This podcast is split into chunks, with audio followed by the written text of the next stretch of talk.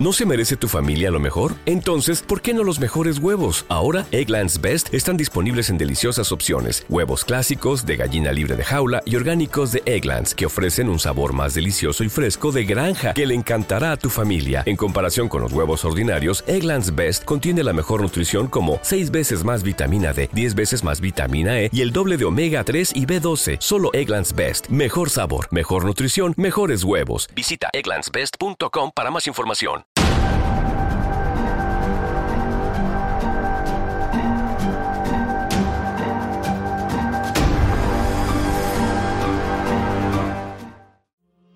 Hablar de la masonería es un tema bastante atrayente, tal vez por lo misterioso de su sistema, en el cual no cualquiera puede entrar. Y contrario a lo que pasa en otras agrupaciones filosóficas, religiosas, deportivas, etc., en donde la gente entra y al poco tiempo salen buscando algo más, en la masonería el que entra es raro que salga. Pero no porque se lo prohíban, sino porque ellos mismos desean continuar ahí por siempre. ¿Qué será lo que hace que los masones deseen continuar perteneciendo a esta antigua agrupación? ¿Qué tal amigos y buscadores de la verdad? Bienvenidos a una nueva emisión de El Verbo. No muchos masones se atreven a hablar de la masonería y lo que ocurre dentro de sus muros. Sin embargo, en el siglo XIX, Leo Taxil, un escritor francés que curiosamente militaba en las filas masónicas, se atrevió a hablar. Marie-Joseph Gabriel Antoine, mejor conocido como Leo Taxil, nació en la ciudad de Marsella el 21 de marzo de 1854. Taxil editaba un periódico, La Marotte, que llegó a prohibirse por atentar contra las buenas costumbres. Fue condenado a ocho años de cárcel, pero logró fugarse a Suiza y regresó aprovechándose de una amnistía. Se dedicó a la prensa anticlerical y en 1881 fue recibido como masón con el grado de aprendiz. Al año siguiente fue echado de la logia por haber plagiado un texto. Después de este hecho, se convirtió en un autor antimasónico. La escena no podía ser más sorprendente después de todo lo sucedido. Un día, Leo Taxil acudió ante un sacerdote e hincándose delante de él, pidió confesar todos sus pecados. El sacerdote no podía creer lo que veía. Era Leo Taxil, el férreo opositor de la iglesia doblando sus rodillas frente a él. Por si esto no fuera suficiente, traía mucha información muy valiosa para ayudar al clero en su lucha contra los masones, esa secta satánica que les estaba costando tantos fieles. Aunque Taxil le acababa de confesar que había cometido un asesinato junto con otros masones, el sacerdote prefirió no condenar a Taxil, sino obligarle a usar su voz para remediar todo el daño causado con su libro Los secretos amores de Pío IX. Taxil era la pieza clave que la Iglesia estaba necesitando para finalmente develar el plan de los masones para corromper a las naciones cristianas, infiltrándose en sus instituciones con brujería, satanismo, sacrificios humanos y muchas otras perversidades. Pero, ¿es todo esto cierto? El francés Leo Taxil era uno de los escritores y opositores que más se enfrentaba a los secretos y corrupciones de la Iglesia. Esto le llevó a cultivar una gran fama por la que resultó excomulgado en 1879 por León XIII, quien dedicó su poder e influencia a condenar a la masonería. Años después, Taxil regresó a la iglesia pidiendo perdón por todas estas difamaciones que había hecho, rogando al clero que le disculparan todos los crímenes que había cometido en su tiempo como masón, y rogando por una solución. A unísono, los sacerdotes, obispos, arzobispos, cardenales y hasta el Papa le ofrecieron el perdón a cambio de que hiciera públicos todos los vejámenes que se sometían al interior de la masonería. ¿No se merece tu familia lo mejor? Entonces, ¿por qué no los mejores huevos? Ahora, Egglands Best están disponibles en deliciosas opciones. Huevos clásicos, de gallina libre de jaula y orgánicos de Egglands, que ofrecen un sabor más delicioso y fresco de granja que le encantará a tu familia. En comparación con los huevos ordinarios, Egglands Best contiene la mejor nutrición como 6 veces más vitamina D, 10 veces más vitamina E y el doble de omega 3 y B12. Solo Egglands Best. Mejor sabor, mejor nutrición, mejores huevos. Visita egglandsbest.com para más información. Si el que por años despotricar del clero ahora se ponía de su lado, iba a ser muy fácil recuperar a todos los creyentes que la masonería les estaba robando para adorar a Lucifer, supuestamente. Llegaron cartas de todas las estructuras católicas agradeciéndole a Taxil por lo que estaba a punto de revelar. Los libros fueron publicados y vendidos como pan caliente durante 12 años. Allí se contaba que los masones tenían tanto poder y tan poco pudor que usaban animales para ser sacrificados en los ritos de iniciación de nuevos masones y les hacían creer que habían asesinado a una persona. Peor aún, cuando un masón traicionaba a la hermandad, éste era asesinado frente a todos sus compañeros. Cuando las historias personales terminaron, éste introdujo a sus obras una pieza narrativa, es decir, creó un personaje llamado Diana Vaughan, que según los libros tenía un puesto privilegiado en la orden secreta del Paladión, dedicada a adorar a Lucifer. Este también habló de un papa luciferino, que hablaba directamente con Baphomet, el diablo mismo en su forma natural. Entre las cosas que más asombraron a la iglesia fue la mención a los cultos que terminaban en orgías homosexuales con la participación del mismo diablo.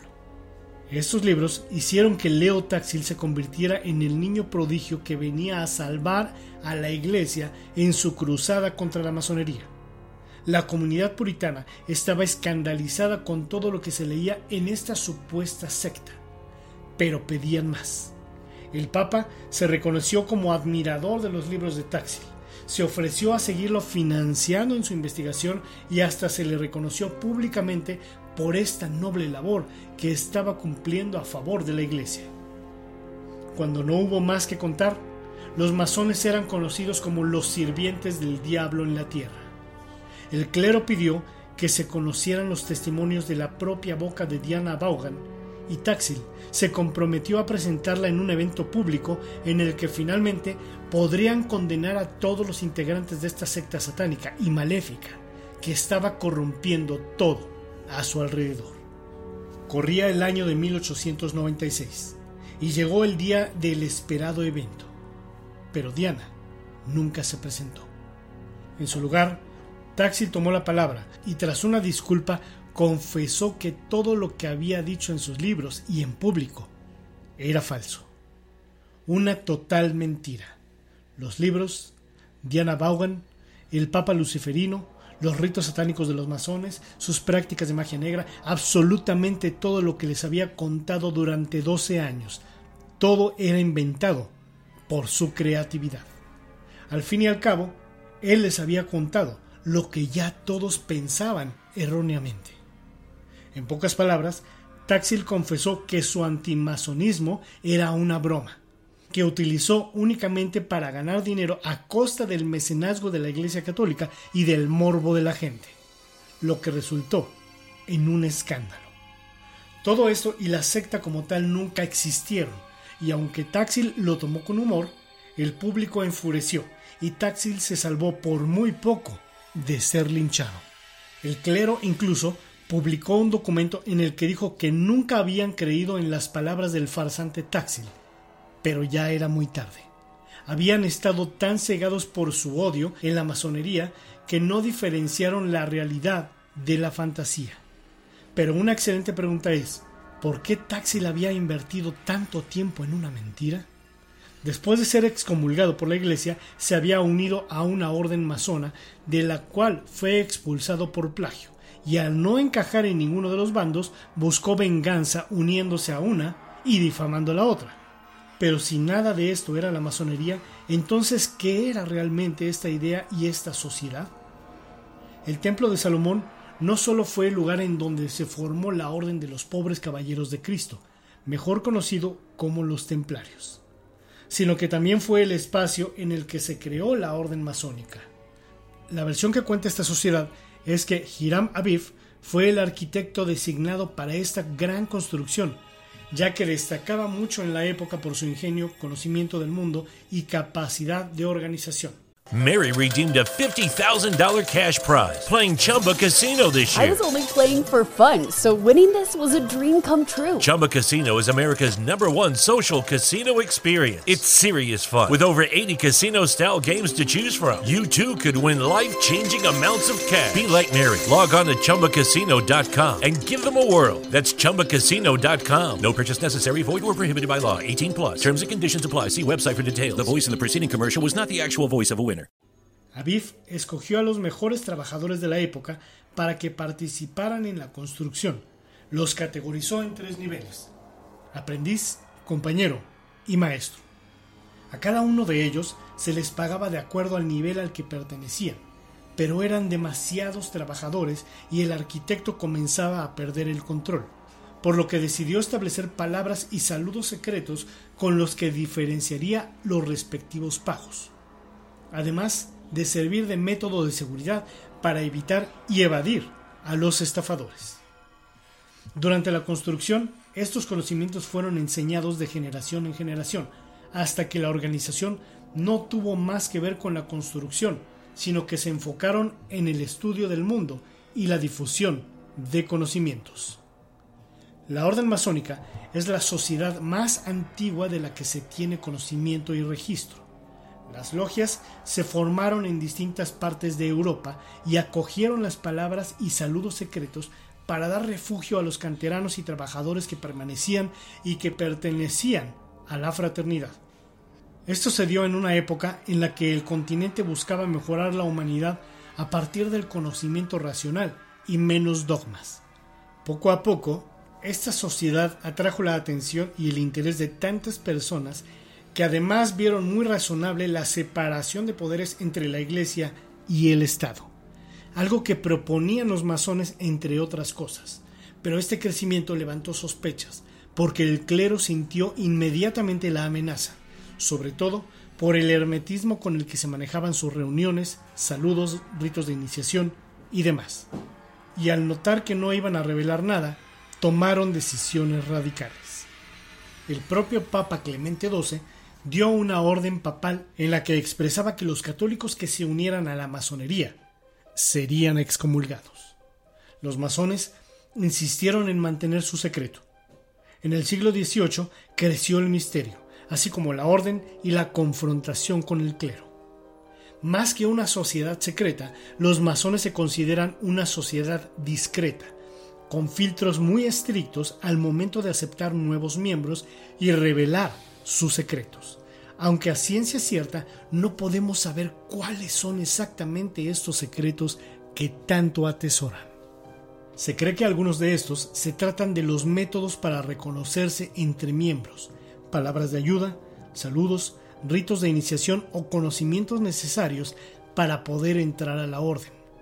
Otros secretos aún más esotéricos son sobre experiencias personales que solo se conocen a medida que se practican, ya que algunos rituales no eran de conocimiento público, ni siquiera entre ellos mismos. Lo que sí constituía una regla para todos los miembros era dividir las 24 horas del día entre el tiempo de descanso, sueño, trabajo y oración. Debían ser muy organizados, además de seguir la máxima dignidad humana, fraternidad y virtud.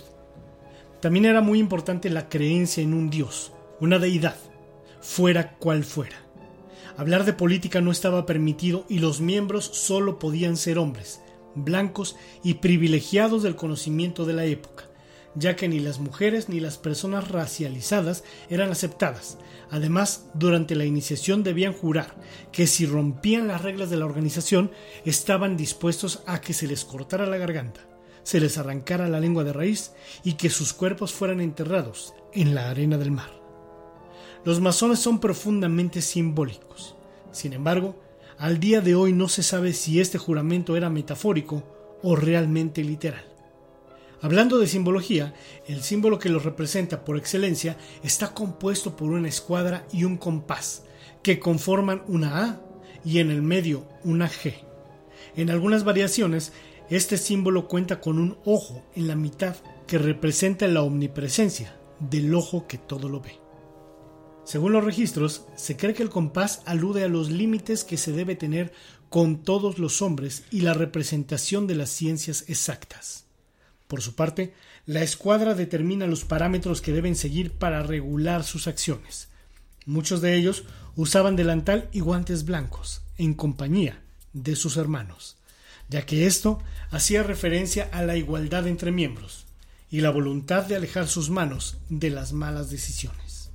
Con el tiempo, algunas de estas reglas fueron cambiando, ya que en la Francia ilustrada muchas mujeres se dedicaban a hacer tertulias y poco a poco fueron expresando su interés por hacer parte de la masonería. Aunque tuvieron que luchar contra la misoginia de los masones, finalmente estos abrieron paso a la inclusión. Sin embargo, seguía siendo el siglo XVIII, por lo que no se permitió autonomía, sino que debían contar con la tutela de masones varones a su lado. La masonería Tuvo una época de crecimiento desaforado y esto hizo que se pusieran los ojos sobre esta sociedad. Su secretismo hizo que las especulaciones fueran desde la magia negra hasta el satanismo, lo que dio pie a que en la Inquisición fueran perseguidos, sometidos a aislamiento, interrogados, torturados y otros procesos con el fin de que confesaran que pertenecían a la secta satánica y maléfica de la masonería. Crímenes que por supuesto fueron terminados arbitrariamente por la Iglesia. Los que quedaban vivos eran sentenciados a trabajos forzados, tiempo en prisión o la muerte en la hoguera. Esta no fue la única época en la que fueron perseguidos, ya que los masones también fueron objetivo del nacionalismo, aunque no se puede excluir o comprometer totalmente a los masones con crímenes. Esta sociedad ha sufrido más represalias por lo que se cree de ellos que por lo que realmente son. Además de la difamación por parte de Taxil, también les costó una satanización que se extiende hasta el día de hoy, y todo lo que acabamos de decir en este momento es únicamente la punta del iceberg de lo que los masones son, o creemos que son. En mi vida he encontrado seres humanos masones que son excelentes personas, así como también me he topado con masones que han resultado ser personas indeseables tal como hay buenos cristianos y malos cristianos, buenos católicos y malos católicos, buenos ateos y malos ateos. A lo que voy es que pertenecer a alguna agrupación religiosa o filosófica no te define como ser humano.